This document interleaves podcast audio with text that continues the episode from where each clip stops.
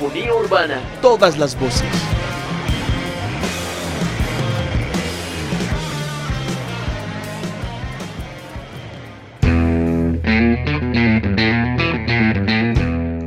Buenas noches amigos y amigas de Polifonía Urbana, los saluda Julián en una noche que estará cargada de sonidos latinos, poesía y sensualidad, una noche que estará cargada de la magia del bolero. ¿Por qué es tan importante este género musical? En palabras del propio Gabo Gabriel García Márquez, un bolero puede hacer que los enamorados se quieran más, y a mí me basta para querer hacer bolero. Lograr que los enamorados se quieran más, aunque sea un momentico, es culturalmente importante, y si es culturalmente importante, es revolucionario. Antes de continuar, les recuerdo que este programa llega a ustedes gracias al trabajo periodístico de Eloísa Castillo, Daniel Díaz y quien les habla, Julián Duque. Los invitamos a que nos sigan en nuestras redes sociales. Estamos en Facebook e Instagram como Polifonía Urbana. Además pueden leernos en la revista alternativa, en donde publicamos periódicamente. También los invitamos a que pillen nuestros podcasts en Spotify y Google Podcasts. Seguimos entonces con música.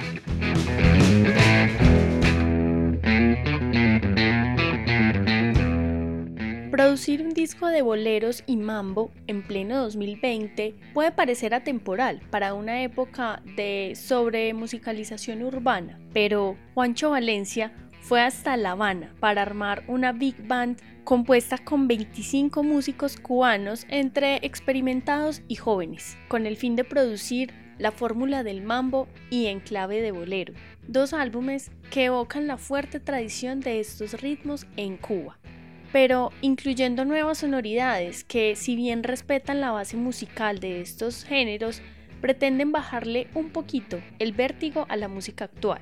Y es que además, esta es una forma de celebrar las dos décadas de carrera musical del productor, compositor y pianista colombiano. Esta vez con la exploración de su lado salsero y latino, al mejor estilo de Juancho Valencia quien es uno de los mayores responsables y exponentes de la nueva ola de los ritmos colombianos. De la mano del sello inglés West One Music, en su línea de música latina Somos, y al lado de Merlin Producciones, La Casa de Juancho, se lanzaron estas dos producciones musicales en mayo de 2020, en las cuales participan leyendas que hicieron parte de la mítica agrupación Iraquere de Cuba, dos de ellos unos grandes referentes para el músico colombiano. Se tratan del trompetista Julio Padrón y el saxofonista Alfred Thompson, entre otros personajes como Alexander Abreu, y también músicos contemporáneos como es el caso de Danay Suárez, una cantante cubana con gran influencia en la actualidad. La nueva era del bolero sugiere el arraigo a la raíz latinoamericana y pretende rescatar el romanticismo, la mesura y las metáforas musicales, más allá de vender miles de copias o pegar un coro. Juancho Valencia dice que en el bolero se debe tomar el tiempo para enamorar a la persona, para seducirla y para contar la historia. Pues hay que tener en cuenta que en estos tiempos estos elementos de la estética musical entran como un bálsamo para los oídos, por la manera en que se expresan en las canciones, por la poética y además por rescatar esos sonidos que a veces se descartan o se catalogan como viejos. Además, en esta época hay una necesidad de sonar moderno, de sonar actual, mientras en estos discos de Juancho Valencia se está buscando la belleza de lo romántico. La sabiduría es un bolero en salsa, y es la canción que abre en clave de bolero, uno de los dos discos de La ciencia de Juancho Valencia, que como ya se dijo fueron lanzados en este 2020. Esta pieza musical invita a reflexionar antes de que sea tarde y evoca también la época de la salsa cruda y callejera.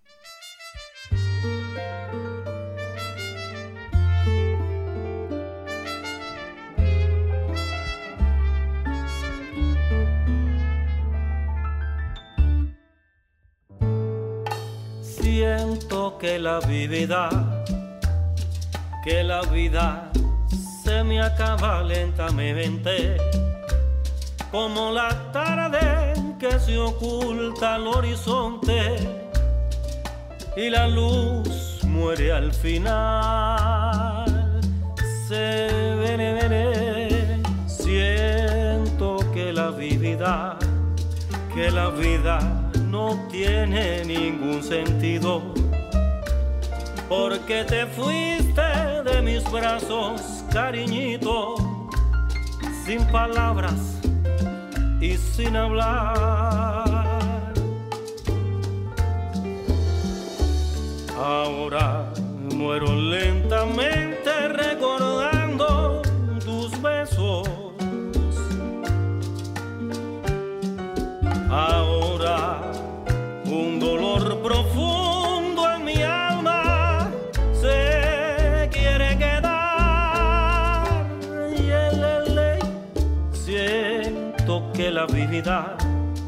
hoy me da una triste sabiduría que nunca sabes el valor de lo que tienes hasta que desaparece sin previo aviso, con tristeza y con dolor.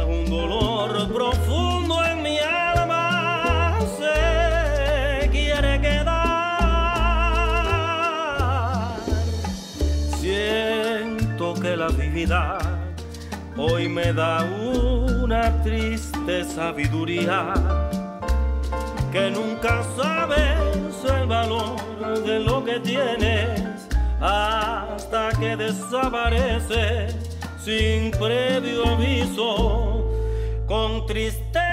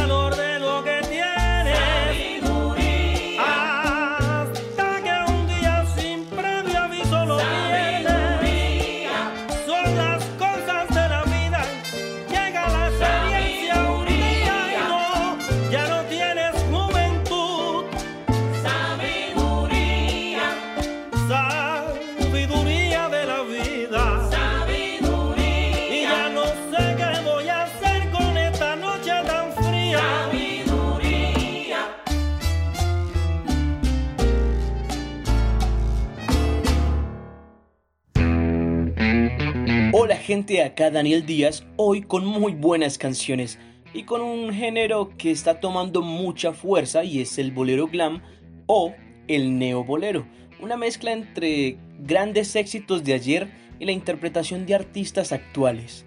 Yo les traigo un grupo desde el sur de nuestro continente, más específicamente desde Chile. Les hablo de Bloque Depresivo. Como revela el nombre, se dedican por lo general a hacer canciones entusadas, con un toque de lo reciente y bueno, esta vez vienen acompañados de la artista cubana La Dame Blanc en la voz y en la flauta traversa también porque bueno, es multiinstrumentista hay que decirlo y con un tema para sentir bien la tusa. Con ustedes, procuro olvidarte.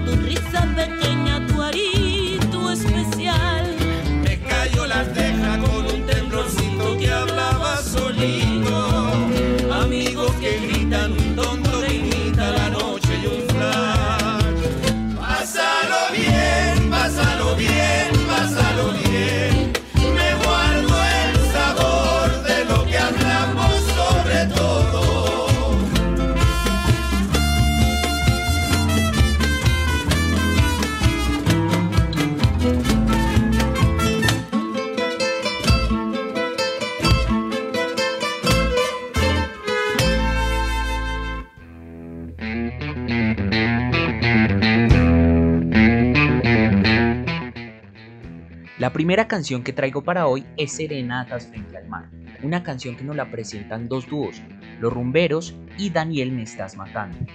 Este fue un single que se lanzó en el 2020 y precisamente es traída por estos dos dúos. En el caso de la banda, eh, Daniel Me Estás Matando es un dúo conformado por Daniel Cepeda e Iván de la Rioja, fue conformado en el 2018 y desde que se juntaron empezaron a hacer canciones con la única pretensión de divertirse, pasar un buen rato y terminaron mezclando boleros con sonidos digitales, sintetizadores y crearon una propuesta que denominaron Bolero Blanco. Por otra parte, los rumberos definen como un grupo que toca, digámoslo así, una ensalada de ritmos latinos, sazonados con mucha rumba, sabor y exploran desde cumbias, boleros hasta rock siempre con un toque personal contemporáneo. Escucharemos de este par de dúos Serenata frente al mar.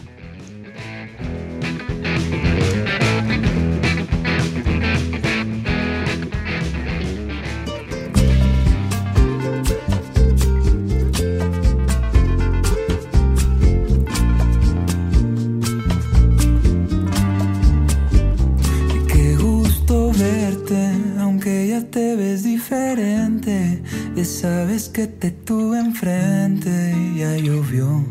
Cuando me dijiste adiós, fue en este muelle que zarpaste hacia otra corriente.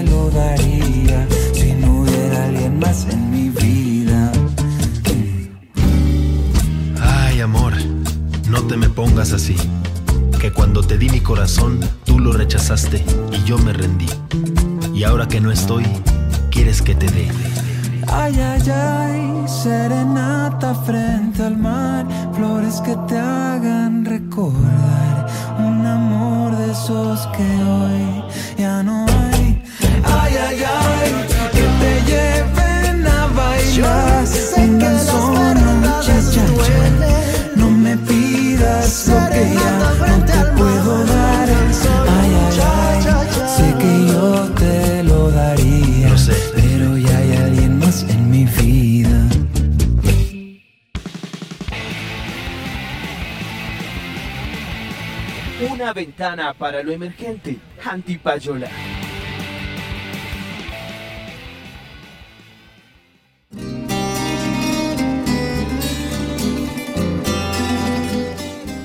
Hola gente que escucha Polifonía Urbana. Aquí les habla Eloísa Castillo y en este Antipayola conversamos con una música y compositora pereirana muy joven. Ella es Mariana Escobar y empezó su carrera musical cerca de los nueve años en Pereira, iniciando en talleres y algunos procesos musicales de la época en su ciudad natal, con instituciones como la Secretaría de Cultura, las Casas de la Cultura.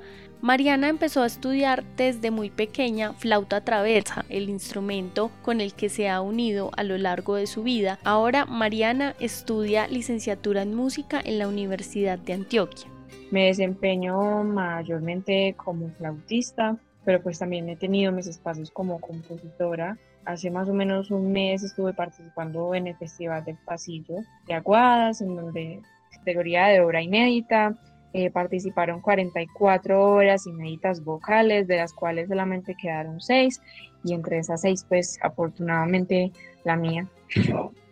Hablaba pues de compositores que son demasiado grandes comparación. En mi temprana edad he estado en diferentes festivales y concursos a nivel nacional con diferentes grupos de música andina colombiana y pues en diferentes talleres con ciertos compositores que me han brindado virtualmente, más que todo en esta oportunidad de pandemia. Entonces he realizado talleres de composición y he venido explorando como este mundo de la música y con la letra eh, más o menos desde noviembre o septiembre y desde hace mucho tiempo para escribir canciones y para componer canciones como yo escribo más que todo pasillos, bambucos, vals, todo este tipo de música que abarca la música andina colombiana. Me gusta escribirle mucho al amor y al desamor. Así no tenga como mucha experiencia, pero pues me gusta mucho como por este estilo. Y las canciones que he tenido, de hecho la que clasificó eh, al Festival Nacional del Pasillo es una canción sobre el amor. La pasión por la música y el amor que le fue cogiendo a la música andina colombiana hizo que a sus 13 años Mariana ya empezara a integrar agrupaciones, tríos, cuartetos y ensambles dedicados a componer e interpretar bambucos, pasillos, guabinas. Y me enamoré demasiado de la música andina colombiana, como el sentimiento que trae y eh, todo lo que se puede sentir a través de ella como una forma de recuperar lo que trajo o dio paso a las nuevas músicas que escuchamos hoy en día. Entonces para mí es demasiado importante que yo como una persona joven, como nueva generación, por así decirlo, intentar recuperar y hacer que otras personas y otros jóvenes se unan también a este género. Mariana resalta de su inspiración el poder femenino que han dado las mujeres en la lucha por hacerse un espacio también en la canción andina colombiana. Con los que más me siento identificada y que veo como, wow, qué bueno sería lograr cosas tan grandes y, e impactos sociales tan grandes como lo han tenido más que todo estas mujeres, porque me inspiran demasiado las mujeres que son cantautoras o compositoras en la música andina colombiana, porque es un ambiente muy difícil. Anteriormente, una mujer era mal vista en la música andina colombiana, tanto que por el mismo machismo y es muy difícil que ellas hubieran surgido de tal manera en la que lo hicieron, entre esas Luz Marina Posada, la maestra María Isabel Saavedra, que es la maestra de maestras, eh, uno de mis referentes más grandes en lograr lo que ella ha hecho desde tan chiquita, lo que logró la maestra María Isabel Mejía también, gran referente y, todas las cosas que ha logrado, la maestra Marta Gómez, toda la música y todos los espacios en los que ha compartido me parecen increíbles. También oh, ciertos hombres, el, el, maestro Fernando Salazar Warner, eh, los maestros del dueto Mejía y Valencia de aquí de la ciudad de Pereira, y ahí el maestro César Castillón. Cuéntame un poquito acerca de esa experiencia que tuviste entonces en el Festival del Pasillo, con qué obra te presentaste, cómo fue esa experiencia, como contabas ahorita, de tener la posibilidad de estar con otros compositores. Pero realmente eh, era como una de mis metas de vida y uno de mis sueños poder clasificar a un concurso de tal talla que no fuera solamente infantil y juvenil, porque pues ya he estado en varios infantiles y juveniles y no había clasificado a uno de, de, talla de adultos, por así decirlo, de personas ya con sus títulos y todo este tipo de cosas. Mi obra se llama Te Llevo, la escribí desde enero de este año y la terminé más o menos en junio, ni siquiera ni estaba segura si sí la iba a mandar, porque eh, los demás compositores son demasiado, demasiado buenos. Eh, estuve participando con la maestra Doris Zapata, que es una maestra supremamente importante para el repertorio de música andina colombiana, con la maestra María Isabel Mejía, eh, con Jessica Jaramillo, con Lizeth Vega, que son personas que ya llevan un recorrido, que se han ganado un montón de concursos y era como, básicamente, sonaba un poco utópico poder participar en este certamen que es como tan importante nacionalmente. Y pues básicamente que había pasado, yo ya sentía que me había ganado el mundo porque es un logro muy gigante uno poder decir con 17 años que, que tiene una obra inédita clasificada al Festival Nacional del Pasillo y la cuarentena también muchas veces sirvió en forma de inspiración en la que uno no sabía ni qué hacer y yo solamente me ponía a escribir porque tampoco estaba estudiando en ese momento. Al inicio en esas cosas, en esos espacios de incertidumbre, de dolores, de que uno empieza a recordar cosas que no tiene ni por qué recordar y pues entonces ahí la retomé, empecé a crear la letra con una melodía eh, sin guitarra ni armonía porque básicamente solamente me surgía. Entonces yo escribía y un día la retomaba, otro día volví a retomar hasta que un día la terminé. Quedó muy bonita y la empecé a revisar y a revisar y a retomarla y a retomarla para poder que tomara la forma que yo quisiera. Tuve la oportunidad de estar en un taller con María Isabel Mejía, con la maestra María Isabel Mejía, en donde ella nos enseñaba cómo hacer y componer canciones en la música andina colombiana. Entonces yo le enseñé la canción y ella me dijo que le gustó demasiado y me dijo, ¿por qué no la mandas al Festival del Pasillo? Y yo como, guay, pero, pero yo cómo voy a mandar una hora al Festival del Pasillo si en esos concursos va gente demasiado grande que ya tiene más de 20, de 50 horas compuestas y entregadas al repertorio nacional de sonaba para mí como algo demasiado loquísimo. Hasta que, hasta que se hizo, conseguí quien me hiciera el arreglo y la adaptación para la agrupación que me acompañó, que es la agrupación Utópico Ensemble, donde también soy flautista, y conseguir una intérprete que quisiera cantar mi obra, Sofía Uribe. Ella estudia licenciatura en música aquí en la Universidad Tecnológica. Fue demasiado bonito porque fue la primera vez que escuché una de mis obras interpretadas por otra persona aledaña a mí, aunque yo no soy cantante, pero pues siempre las cantaba yo. y al momento en que ella la cantara, pues fue como demasiado reconfortante e inspirador para seguir y seguir creando cosas. Y ese fue como un proceso largo, pero fue muy bonito con la obra. Y finalmente vamos a escuchar esta canción, Te llevo, la primera obra grabada de la joven compositora pereirana Mariana Escobar, con la que además, recordemos, participó en el más reciente Festival del Pasillo de Aguadas. Saludo muy especial para todos los oyentes de Polifonía Urbana y pues muchas gracias por la invitación.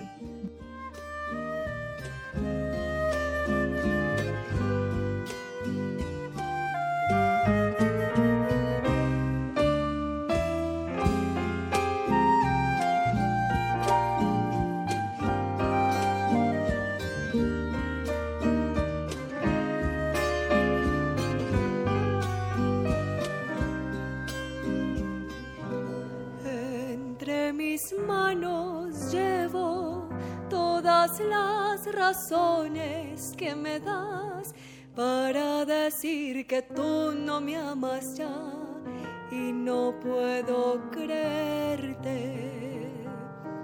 Entre mis labios guardo dos mil palabras que no hay ya, donde tus besos daban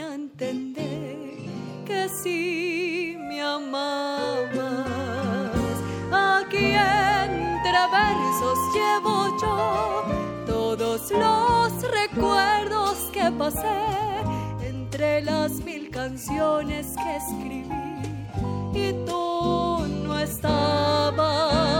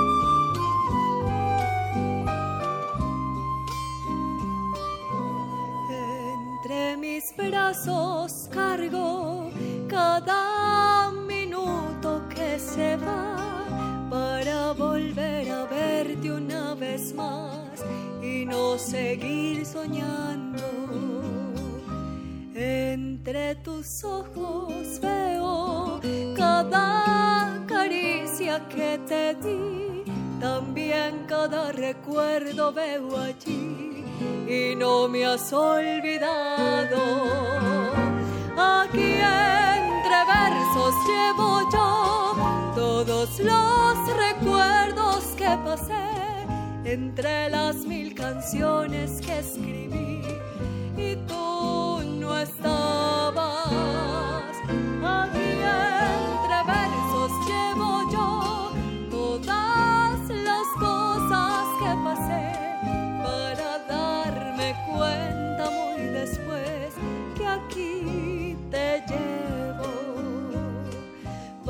darme cuenta muy después que aquí te llevo.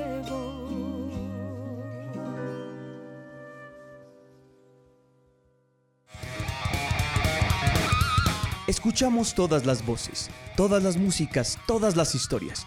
Polifonía urbana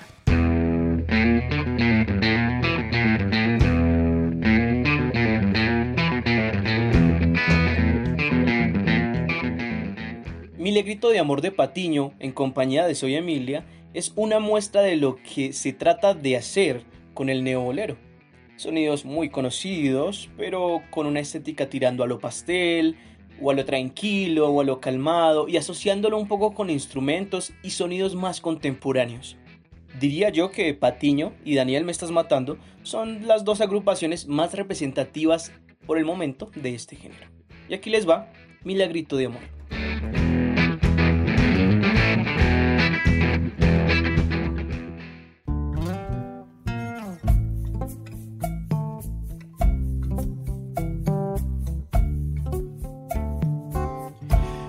Milagrito de amor, qué bonito accidente, qué maravilla mi amor tropezar de repente. Milagrito de amor entre toda la gente. Detiene mi corazón el tenerte de frente. ¿Quién diría que el tranvía? transportaba un tesoro en su tripulación.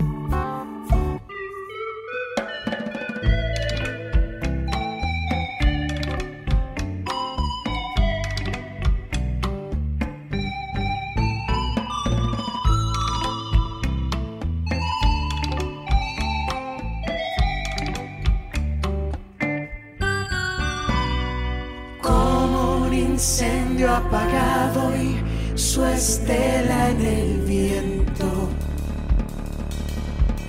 Flote la deriva en el aire, dejándote ir. Pero voló una ceniza encendida de un hilo. Y ocasionó una explosión mirarte otra vez.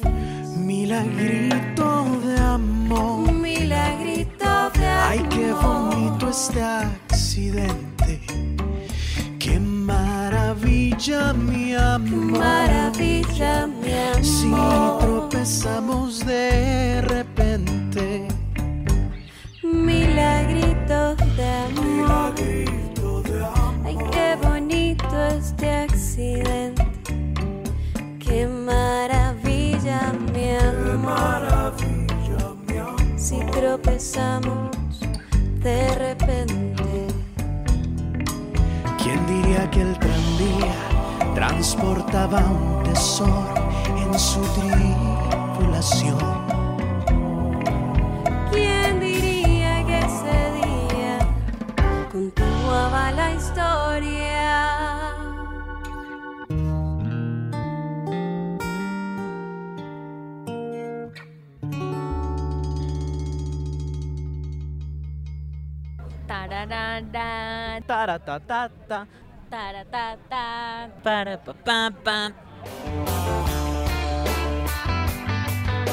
La música que hace parte de tu historia. Disco Eterno.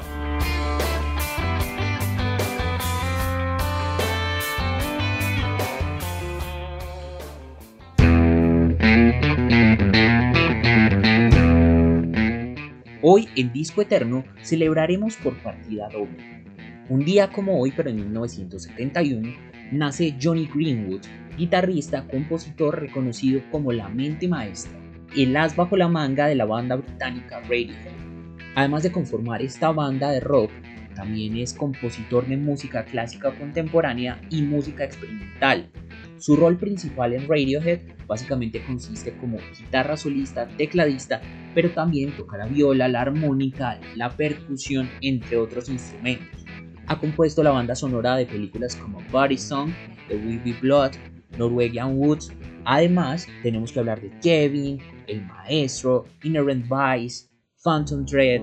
Mejor dicho, este man ha hecho grandes labores en esta parte de, de las bandas sonoras y ha sido nominado al premio Oscar.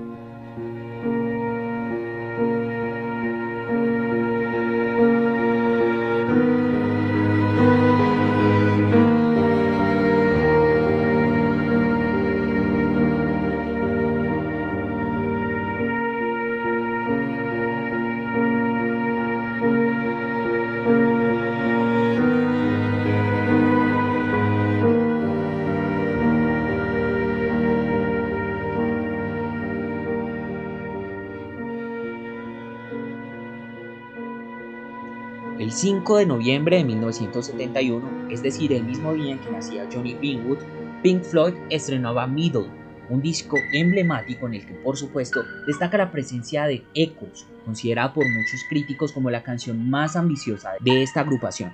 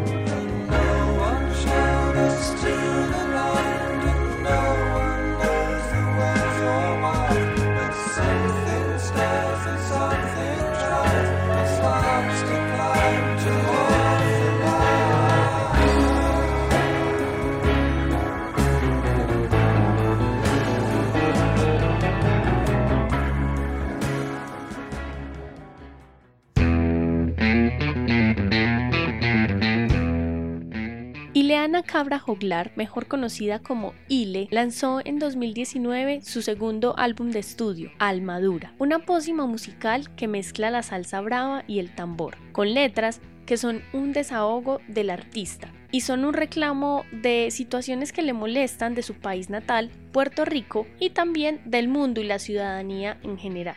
Este es un grito personal sobre la tierra, la soberanía, la atracción, el odio y busca liberar esa fuerza y valentía, que también es una respuesta a su debut discográfico Ilevitable, que buscaba en 2016 reconocer daños y vulnerabilidades, concientizando de que no siempre significan debilidades. En el álbum Almadura se mezcla la tradición sonora de Ile, pues desde muy pequeña la música caribeña, la salsa, se ha mezclado con su exploración con el tambor y además en el tema Déjame decirte hace una colaboración con el legendario pianista Eddie Palmieri, toda una escuela de la salsa y la música hispana, a quien también Ile creció escuchando y admirando junto a sus hermanos y hermana. Cuando Eddie Palmieri escuchó Déjame decirte que ya estaba grabada, se pensó en hacer un intro en piano, pero finalmente terminó siendo un interludio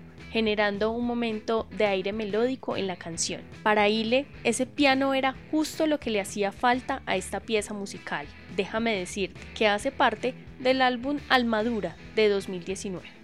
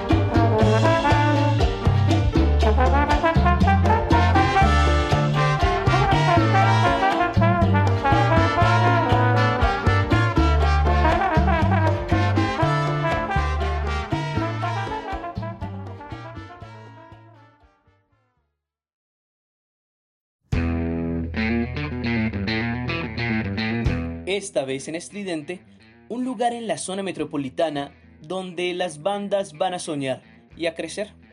Ático Producciones en cabeza de Fernando Molina. Y ahí les va.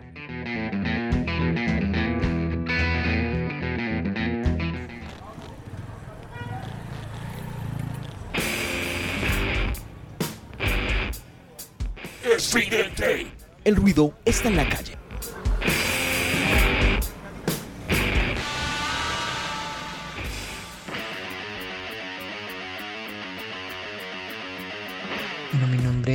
Fernando Molina Correa y soy el director productor de Ático Producciones. Bueno, Ático lleva más o menos cuatro años, pero antes eh, contaba pues con un estudio muy pequeño, un home studio en un garaje. Ahí empezamos y luego ir a instalaciones ya mejores, eh, tratadas acústicamente y ahí empezamos a desarrollarnos ya como ático con equipos de media gama y baja gama. Y empezamos a crear un mercado inexistente en Manizales que era como ya empezar a, a, a hacer más profesional el cuento de los estudios de grabación. Y ya para este año 2020 eh, dejamos de ser Ático Estudio y nos convertimos en Ático Producciones. Eh, ya pues Mm, subiendo el nivel de los, de los equipos, eh, ya con las instalaciones ajustadas acústicamente y pasa que se pueden conseguir solo en, pues, en estudios de grabaciones ya más grandes como los que hay en Bogotá o Medellín.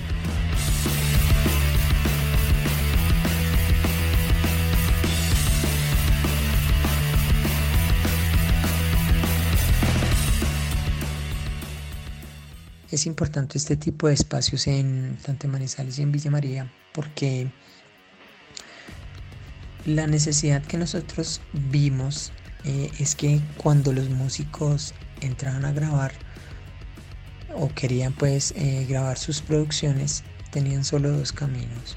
Uno era eh, adaptarse a la calidad y a los espacios que se tenían en el momento en la ciudad y dos el otro camino era, si no, si querían llegar a algo más, eh, tenían que viajar a ciudades como Medellín o como Bogotá.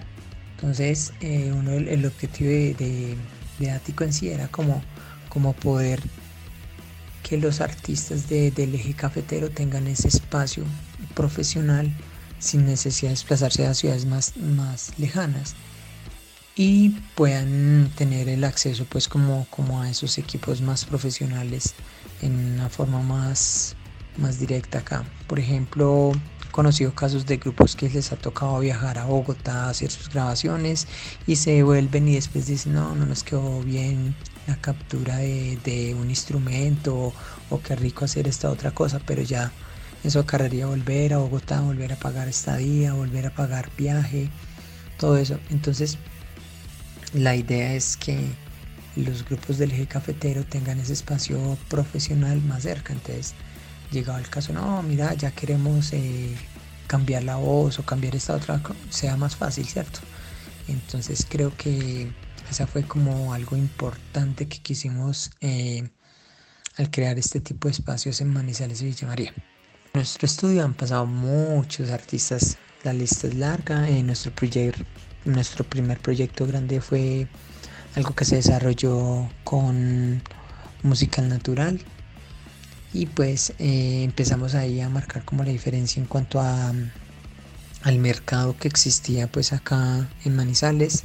Con ellos empezamos a crear como como ese esa importancia de que de empezar a apoyar a los artistas en cuanto a darles unas mejores capturas, unas mejores grabaciones y pues un cuarto producciones ponía como la parte visual. Y empezamos a desarrollar pues un proyecto muy interesante. Ahí, ahí conocimos a por ejemplo a la muchacha a Dayanara por ahí pasaron también Rocadura eh, pasó gente como Alex Aguirre bueno infinitas muchos muchos muchos artistas de acá de la ciudad y también de Pereira como por ejemplo Juan Bernardo como eh, música para el viaje y varias bandas pues que llegaron mediante ese proyecto. Y ya bandas como Rocamandú, Señor Coffee, como Los Megavatios, como La Muchacha ya en su en su trabajo individual, eh, quién más, La Pata Records, eh, bueno, varias bandas han pasado por nuestro estudio.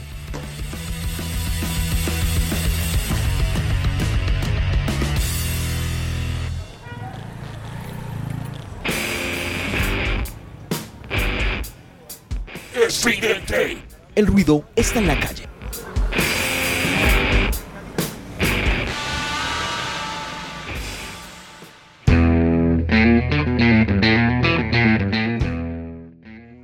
La Santa Cecilia es un grupo mexicano-estadounidense radicado en Los Ángeles, quienes interpretan una mezcla de muchas formas musicales, incluyendo cumbia, bossa nova y boleros. Este nombre pertenece a la santa patrona de los músicos. Su álbum 30 días recibió el premio del Grammy a Mejor Álbum de Rock Latino en el 2014. La canción que nos traen para hoy se llama Amar y Vivir, una canción que fue compuesta por Consuelo Velázquez, un nombre que tal vez a muchos o a muchas no les suene, pero que representa a la autora de una de las canciones más importantes en nuestra lengua, Bésame mucho, canción que compuso a los 16 años y que fue versionada por artistas de la talla de Sammy Davis Jr., Pedro Infante, Javier Solís, Los Beatles, Plácido Domingo, Nat King Cole, Frank Sinatra, Luis Miguel, Diana Krall, entre muchos otros grandes de la música. De la Santa Cecilia entonces escucharemos Amar y Vivir.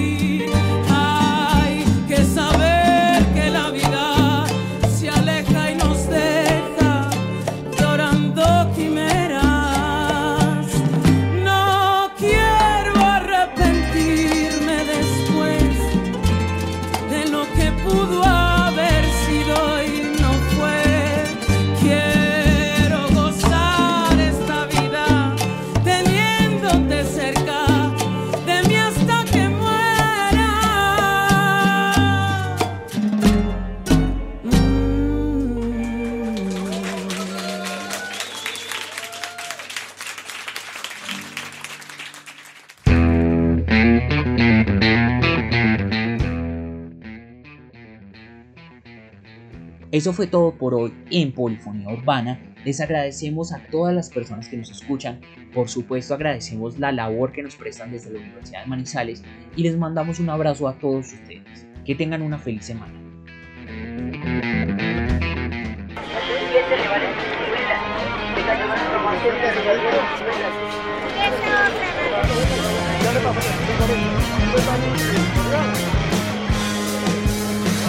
Polifonía Urbana. Todas las voces.